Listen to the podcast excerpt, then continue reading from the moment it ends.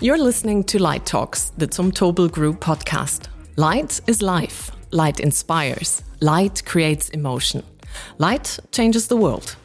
Light Talks, the podcast of the Zumtobel Group, illuminates the impact of light and how light can bring people, nature, and innovations together. Our guests are internationally renowned experts from various disciplines, as well as experts from the Zumtobel Group. We talk about a wide range of topics in connection with light, and we discuss current and future issues that move the Zumtobel Group as a company and are of broad interest to society. Hello and a warm welcome. It's a pleasure to have you listening. My name is Diana Panzirsch. I'm your host. And for today's episode, I'm happy to welcome Ms. Piera Scuri and Mr. Douglas Skene, co-founders and CEOs of Spazio, which offers highly specialized architectural and consultancy services for the energy sector, especially for digital control and command center design. Thank you, Piera and Douglas, for joining me today from the Swiss Ticino at Zumtobel Group's headquarters here in Dornbirn. Thanks for having us. Thank you. And virtually joining us today is Oliver Stefani, designer and researcher at the Center for Chronobiology, Psychiatric Hospital at the University of Basel, Switzerland. He's also the founder of ChronoLight, an independent consultancy for optimal lighting conditions. A warm welcome to you, Oliver. Nice to have you joining us digitally. Hello. Welcome from me too.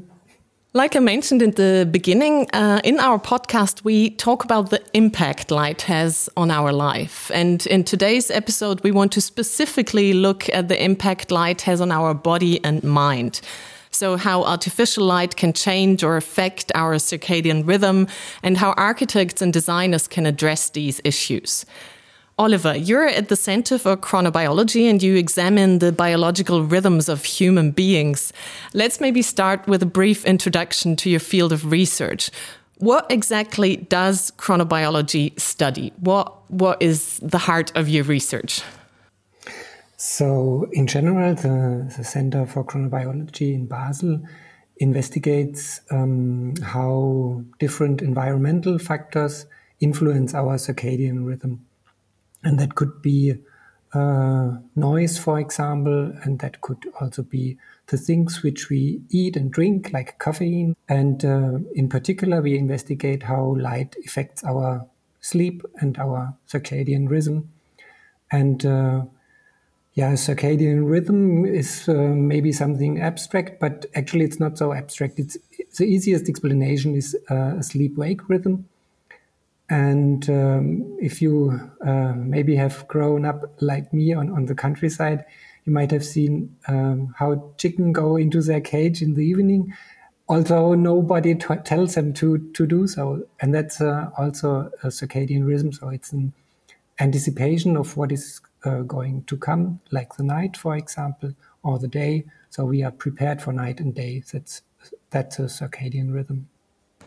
So knowing what huge impact like has on our biological rhythm, and like you just said, not just on our on our rhythm as humans, but also on all animals. Um, and most of us have experienced this impact in one way or the other. Like light keeps us awake, also, especially artificial light. Um, how would you rate, knowing all that, how would you rate everyday life in developed countries? Are we doing our bodies any favors? Or are we actually constantly counteracting our circadian rhythms with all the artificial light we're using and are exposed to? It depends a little bit on, of uh, on, on what kind of work you are doing. If you are uh, if you are a fisherman on the sea, or if you are a gardener, uh, you might probably not influence your your daily rhythm with light too much because you are exposed to a lot of daylight during the day, which uh, weakens the effect of evening light. But if you are working inside an office um, uh, with little daylight, and uh, if you expose yourself then to, to too much light at the, in the night or in the evening, even, uh, then this little light in the evening can have a big effect on you, and, and also the little light during the day could also affect your, your sleep, for example. That brings me to your field of uh, work, Douglas and Piera, because um, you've learned a lot about circadian rhythms and the impact artificial light has on it as you specialize on projects where people work under extreme circumstances in terms of light exposure. You design digital control and command centers, so workplaces where people often don't see any natural light all day long, and they're exposed to a variety of artificial light sources. From your work experience, what are your key learnings, key findings when it comes to the effect of artificial light on human beings? Um, we're, uh, we're working uh, in extreme situations, so which means that our work is a kind of a experimental. And uh, uh, in these extreme situations, uh, uh, lighting is fundamental and uh, people have problems because they don't have uh, cues from uh, the sun mm. or the night. So they go in free running which means uh, a, a very unbalanced uh, situation. So light is uh, i think the most important aspect of the environment. And for this reason in every every project uh, we are using uh, bright light and uh, uh so in certain moment of the night or of the day uh, the level of uh, luminance have to go very high because we know that they have a, an impact on the hormones and and also the sleep hormones especially uh, which is uh, um, uh, melatonin. And, and then now there are a lot of research that are proving the impact from a, a biological and also a psychological point of view. So, for this reason, uh, the lighting design is the, the, most important aspect of our design. And uh, it works because we started uh, 30 years ago uh, from a little command center. And now we did, I think, 60, 70 uh, command centers now are digital command centers. Uh, the situation is always the same, windowless. People are working 24 hours, uh, seven days. So uh, even the clients, uh, they they understand well that uh, is a very important aspect uh, of the of the design. And uh, as I said, uh, it is an experimental situation, but now, especially after the, the coronavirus, coronavirus, don't know, um, now uh, that we are working remotely, uh, office space is completely changed, technology is becoming more and more powerful, and uh, so um, it seems that those situations uh, were in, uh, from a certain point predicting predicting the, the our reality. So um, and uh, okay, if you are a fisherman or a gardener, a gardener, it's fine. But most of us, uh, we are working at computers and we don't know exactly when is day, night. Uh, uh, the work is a little bit more uh, um, uh, unpredictable uh, for many professions. And so I can go on for other three hours, you know. maybe let's talk about um, maybe let's talk about the solutions that you come you've come up with because, like you said, Piera, most of us work under circumstances where we're very much influenced with artificial light. Now, your projects and your experience are really like the most extreme circumstances: no windows at all, twenty four seven shifts, a lot of artificial light. You already mentioned that um, you work with you know turning up the light, increasing uh, the luminance, and then also obviously I kind of imagine it at the end of the shift. You you turn them down at the start of the shift. You that's probably too easy. So so what solutions are there to ensure the human well being under such circumstances? What what have you come up with in your thirty years? Well, we actually we um, we started with uh, more or less uh, an intuition that um, lighting has an extremely important uh, impact on human beings. And obviously, we're architects, not uh, researchers or scientists or uh, medical people. But um, then we, we, we developed a, a prototype um, trying to simulate the morning, morning, day, evening um, lighting effect. Mm. Um, and after that, we started to get into actually doing some research on this and seeing how this would could impact. And that's when we started studying about circadian rhythms and, and all of this. And so basically, what we um, we find is that we can, um, as you were saying, increase the lighting levels very high um, uh, at the beginning of the shift, and then uh, mm, change the lighting because natural light obviously has changes uh, during the day, which are not just about the you know the intensity. There's all kinds of other other aspects. So there's color. There's uh, clouds moving in and passing over or staying or not. And, and so we create some variation so that the static nature of the environment doesn't uh, also um, uh, impact the, the people because these people working in these environments, I should say, are under quite a stressful situation. They're performing very important tasks, and there is potential in the energy sector that things go wrong in the plants, and therefore they're there to uh, you know avoid those things or stop the plant or put so it in a safe. So they need to be highly alert. So they need yeah. to be very alert. Yeah, yeah. and so this is ex- especially difficult during night shifts mm. where. Um, and, and, compounding this is also the fact that their normal work, the software that's running these control systems, does its job alone automatically. So there's very little change for a long period of time. And in certain plants, like petrochemical plants, things can change. Something can go out of uh, out of a range of, of safety, and the inter, interaction of the operator is required within 20, 30 seconds to correct that. So if you're doing work at a, in, a, in a normal environment with static daylight or static uh, artificial light, and you're watching something that's not changing very long for hours, basically you're sleeping with your eyes open. Yeah. But we've, at we've the same time, yeah, of course.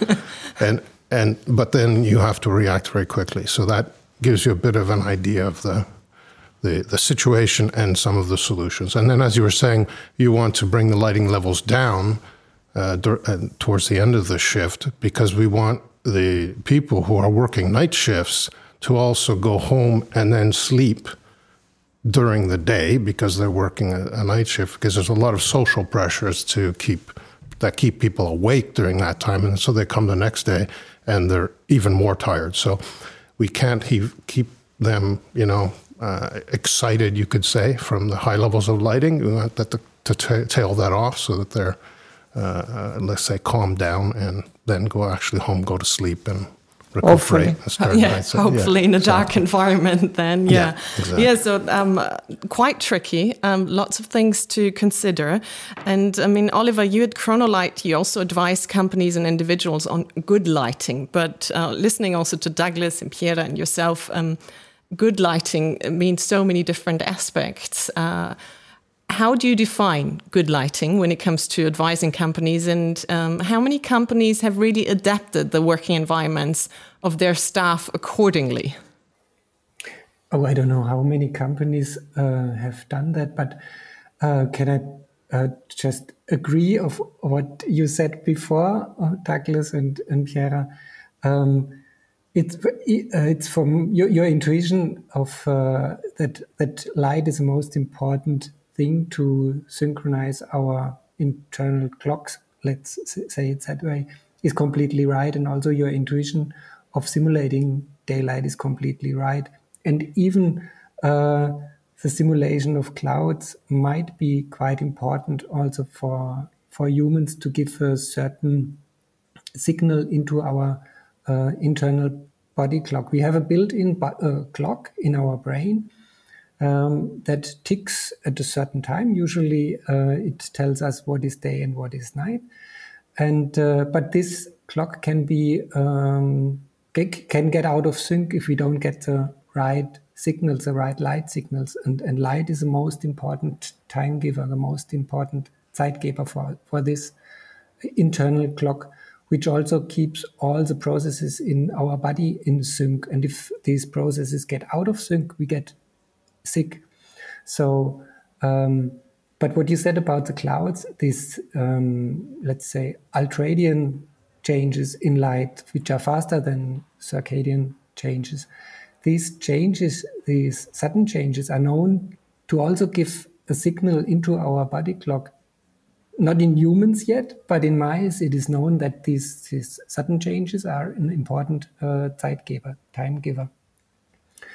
Um, so, how I, I would define good light, maybe to put it short, the right light at the right time, but, but also what is also important is uh, that it is uh, quite individual also. We, we are, uh, there's usually the average human, uh, which has uh, shoe size, uh, whatever, 43, we don't fit into shoes with 40 or 45 and uh, it's the same with light. We are quite individual uh, in terms of how we react to light. So it, uh, the, the ideal light i think is also a tailored light for people.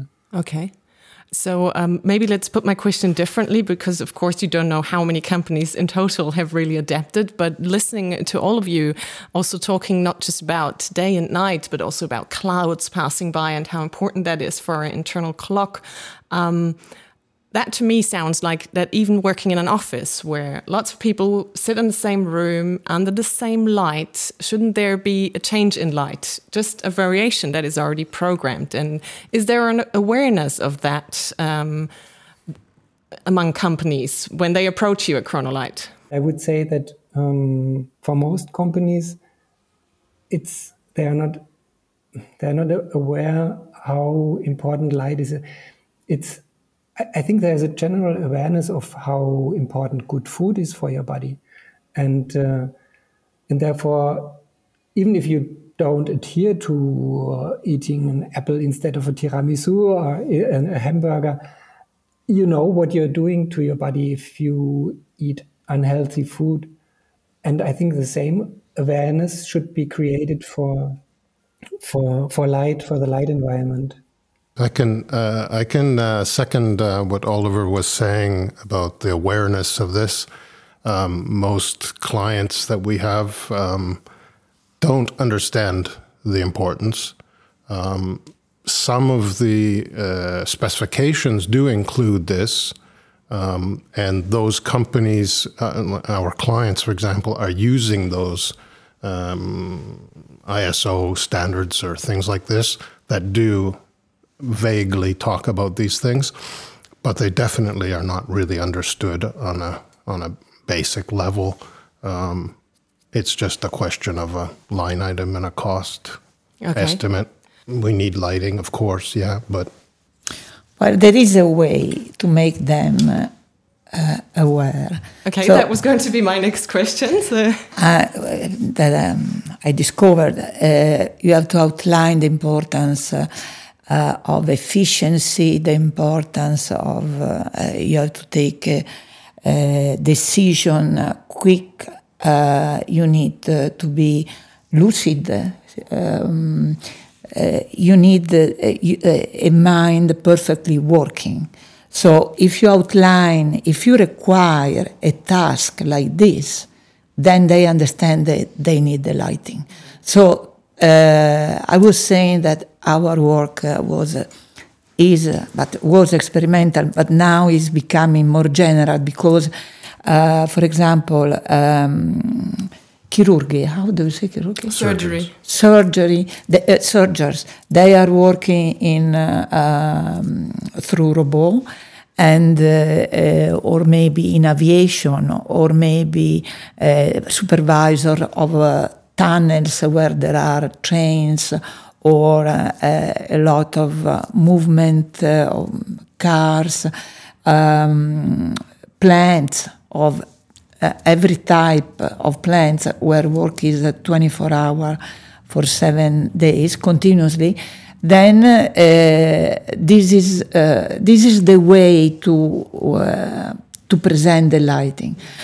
Uh, but if uh, someone uh, mm, task is, is, just a kind of uh, automatic, uh, like a piece of machine, um, would not would not be interesting for um, corporations. Yeah. So it's about. Sorry, know. I'm I'm not talking about any political issues. No, no it's about um, you know uh, eliminating errors and cost efficiency also if they consider human well-being um, through lighting. Now, when we talk about um, you know light and and uh, well-being and the increased awareness that you already mentioned, um, even if it needs other arguments uh, to convince them. Uh, Piera and Douglas, you've worked with the Zumtobel Group for many, many years now. So you've obviously experienced a lot of um, the evolution of the lighting industry and the technology behind it. How has the evolution of lighting technologies helped you to implement the best possible lighting solutions when it comes to human performance or, or human well being? Amazing. Amazing. Yeah, I would say the um, obviously the biggest step was uh, LED uh, lighting uh, elements and uh, control gear.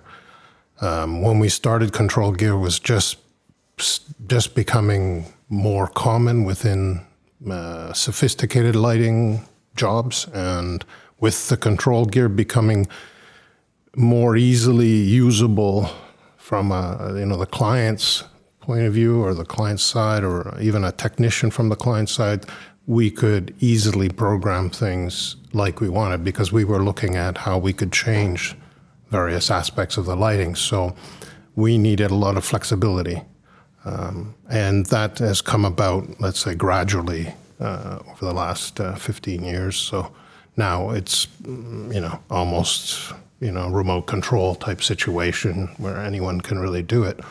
Um, obviously, you need to know what to do, but uh, the that, those two technologies have changed things dramatically. Yeah, um, this is one of the most in interesting aspect of the technology should be improved is the, the interface uh, because uh, uh, the technology is wonderful and LED, DALI, but then the interface how to help people to use such a powerful technology. Uh, I think uh, should we put a lot of uh, work on this specific uh, um, uh, aspect. Otherwise, people, I mean, me too. If I don't understand how it is working an interface, I prefer off, um, um, on, on, and off. Yes. Yeah and uh, automatic mode or something yeah, like and yeah, exactly. it happened in very sophisticated hotels.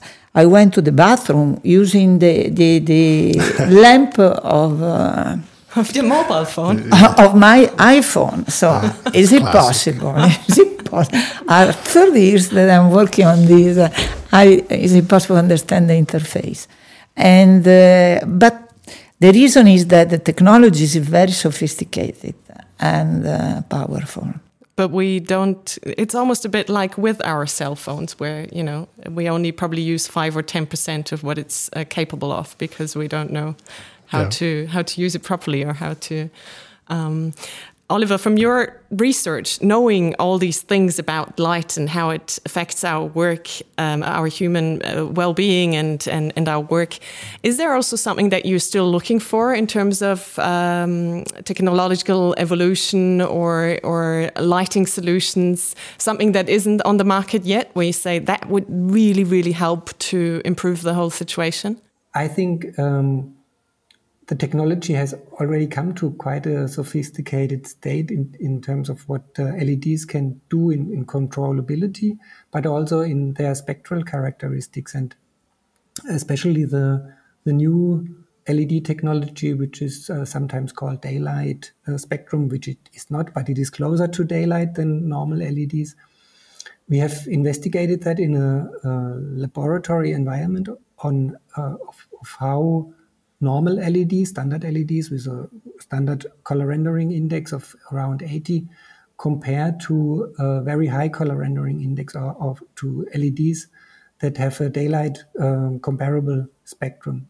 And we could see if they are under controlled conditions, the participants, and spent 16 hours under one of each of the lighting scenarios, that they uh, judge, although they can, cannot see the difference visually, they judge the higher CRI, the daylight spectrum, as being more natural and better and more comfortable. They feel more alert during the day and they have more deep sleep afterwards in the during the night uh, compared to a normal LED. And this is uh, this effect is, is called uh, metamerism, so that you have um, the same visual appearance, but the spectrum might be quite different. And uh, we also exploited these effects using displays. This was my um, the work of the of the last four years, more more or less. so we exploited the the effect of metamerism uh, in displays, um, where you don't have to care so much about color rendering index, so you can really uh, push that to to a certain limit, and that means that we uh, you might know when you decrease your um, iPhone or, or, your mobile phone or your your um, computer screen in the evening, the brightness, or you make it more yellow or more pinkish, um, then you have less blue con con con content in the light. But we did it without changing the visual appearance and without changing the brightness. So we just reduced a specific part of the spectrum uh, where melanopsin, this is a, a photoreceptor in our eye, is most sensitive. So we de decreased it in the evening in in in, uh, in, a very specific region uh, in the uh, with a maximum of 480 nanometers. And we could see that uh, the time to fall asleep is shorter, that the melatonin in the evening rises quicker, and uh, that we have in general more melatonin in the evening. Um, so that is probably a technology which would, could come in the future that uh, the displays don't have to change their color anymore in the evening to become orange, but they could just decrease a certain part of the spectrum without changing their color. Hmm. That sounds very interesting, also yeah. for your area of, yeah. Uh, yeah. of work. Um, so yeah. So, so, are you saying that the uh, making the light warmer in the evening is not uh, obtaining the same results? or it's the same, but you can improve there the color rendering of the screen without having to change the color temperature. Um, we can reduce the non-visual effects in the evening without changing the color temperature. Yeah, That's yeah. What, what, I'm saying. Yeah. But but for lighting, there's only this is has limitations because we change the color rendering quite tremendously in the screen. But you don't need it in screen light. You don't need a good color rendering index. You just have to make the screen looking white uh, without caring about the color rendering index. Hmm. So there's a lot. Um... Right, right. So the color rendering of the image on the screen is not the color rendering you're referring to, it's the color rendering index, exactly which therefore is abstract with relation to what we see as a nice image or a realistic image or a rich image as opposed to you know, just the the the number of 92 as a as a color rendering index, which means it's a better quality light for lighting. So the two two are not the same. I guess. No, uh, the two, yeah, exactly. The two are not the same. Yeah. So, so what we what we did, if I put it in in in other words, is that uh, uh, you might know that we have three different types of cones for color vision in the in the eye on the retina, and we kept the the light for these three cones for color vision the same, but we reduced the light only for melanopsin. And melanopsin is most sensitive at 480 nanometers, so that's right. about yeah, cyan also. Yeah. uh, so visually there was no difference, but uh, the non-visual effects were quite different. Very interesting. So, well, uh, sure. Uh, one thing I would like uh, to outline we were uh, talking about clouds uh, before. Um, and uh, uh, it's uh, very usual that you change the air. I mean, the mechanical, electromechanical engineers, they have, if you don't open the window, so you have to change air the circulation. for air circulation. And I think light should be the same um, should change. Now, can be a cloud.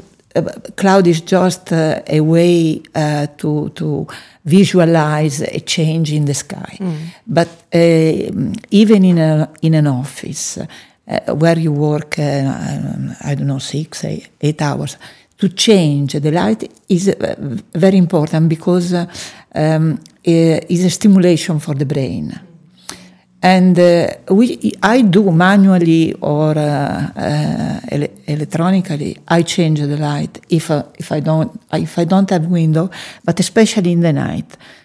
So I want to outline how is important to change the the, the signal of uh, light intensity or color during um, during the the time you're exposed to the artificial lighting. Mm. Yeah, this is uh, something. Yeah. Important so, yeah i can hear i mean with your work experience and your your research also you all know the importance of lighting and how easily we can affect our brain our effect our efficiency and everything with lighting.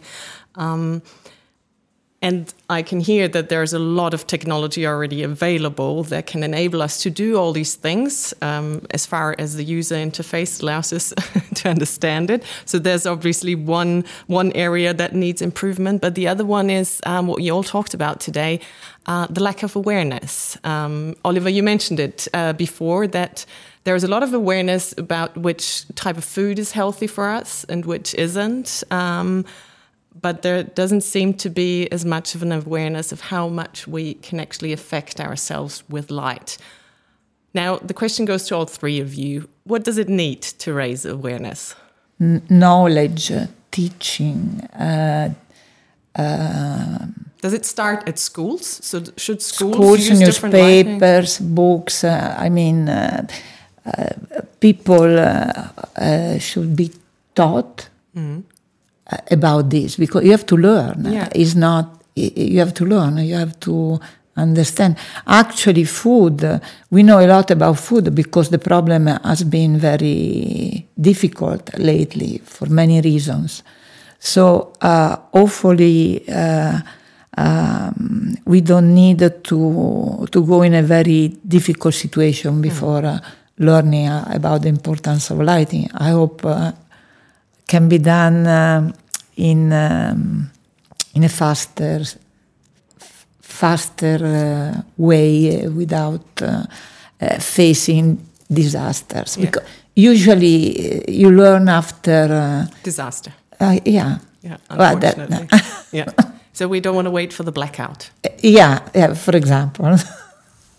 Oliver you wanted to um, say something yeah, I thought about initiatives from maybe health insurances, like they do it for for exercise during the day. That you should uh, have certain amount of exercise. You should also, they should maybe also make you aware of um, getting outside just for the daylight, or, or just taking care of light as a health factor, and also in the evening to avoid light in the evening. Mm. The same thing. So maybe from the health insurance company, some initiative, some big uh, advertisement for daylight during the night, during the day, sorry, during the day, and uh, avoiding light during the night.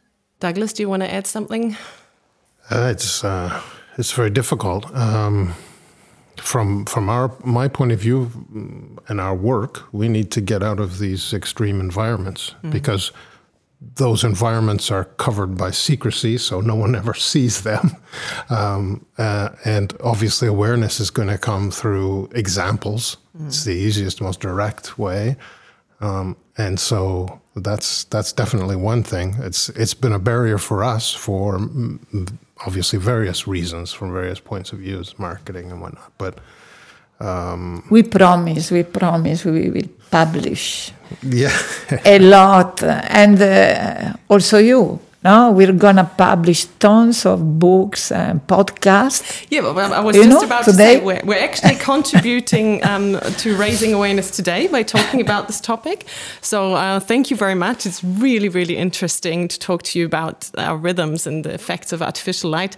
At the end of Light Talks, we always like to invite um, our guests to put a spotlight on a specific aspect of today's topic and the things you shared with us today. Oliver, what would you like to highlight? Something that we talked about today, or something that you want to take people to, away from the podcast? Mm, yeah, that light is uh, really the most important uh, Zeitgeber, time giver, giver for our internal body clock, and that uh, this is very important to, to keep us healthy. Piera, Douglas, where should we turn the spotlight on? What's the most pressing issue for you?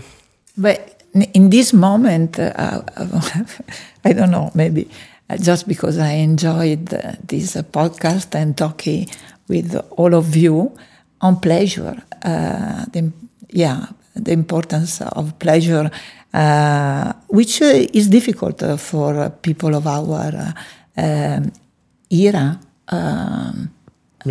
Contemporary people.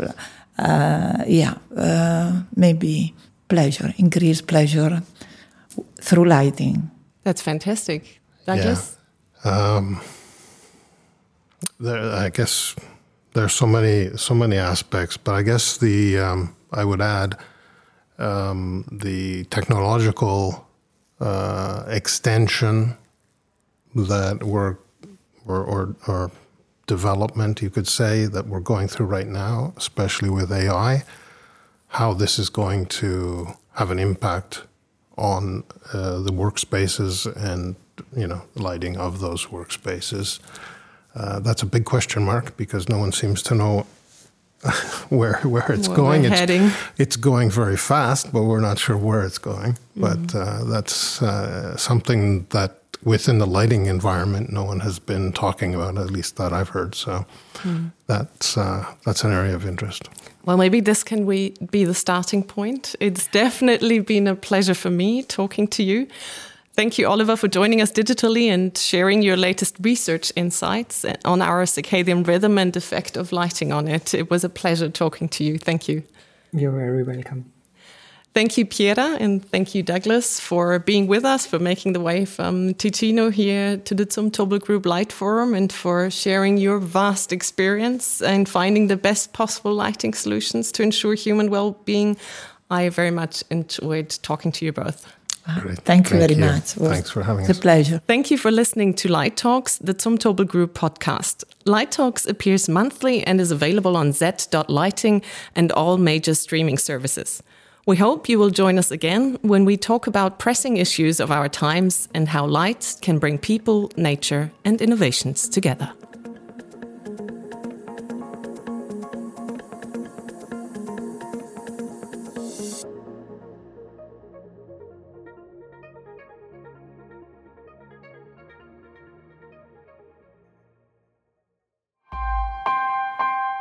Missing Link